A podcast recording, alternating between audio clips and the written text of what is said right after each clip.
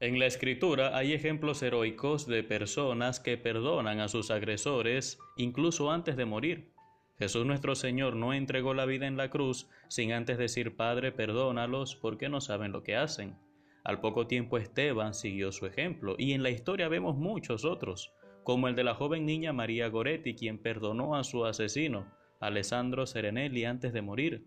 Aquel hombre estuvo 25 años encarcelado y al salir no solo visitó y obtuvo el perdón de la madre de la niña, sino que también testificó en el proceso de canonización, que concluyó en 1950 cuando Pío XII la declaró santa.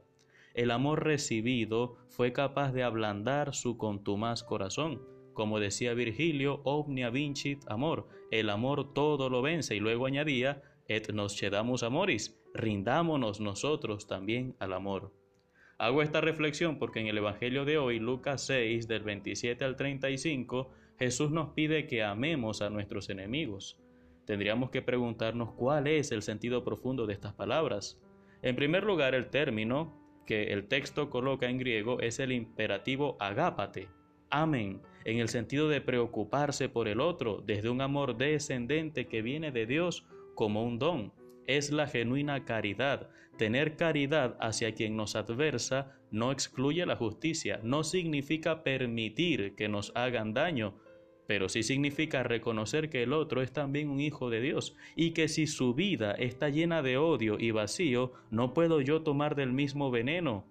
A estas personas Jesús no te pide que las invites a comer o que las lleves a pasear, pero sí te pide que le respetes, que ores por su conversión y que las acciones que tomes vayan más dirigidas a la salvaguarda de tu integridad que a un deseo de venganza. Amar al enemigo significa también perdonarlo, en el sentido profundo de no permitir que sus acciones sigan hiriéndote y permitiéndote a ti mismo seguir adelante. Amar al enemigo en última instancia es amarte a ti mismo, liberándote del rencor. Pero hay algo todavía más complejo. ¿Quién es tu enemigo? Porque en ocasiones vivimos con seres queridos que, sin embargo, nos hacen daño. Y nunca los catalogaríamos como enemigos, pero son los que nos hacen sufrir. ¿Qué pasa cuando quien me hace sufrir es quien vive conmigo, quien duerme conmigo?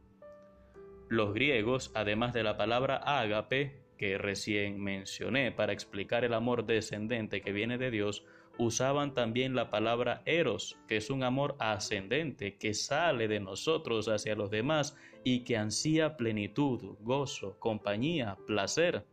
Ese amor, aunque nos envuelve, puede envenenarse con el tiempo al ver que el otro no puede ofrecer la trascendencia y plenitud que yo ansío y que solo Dios puede darme.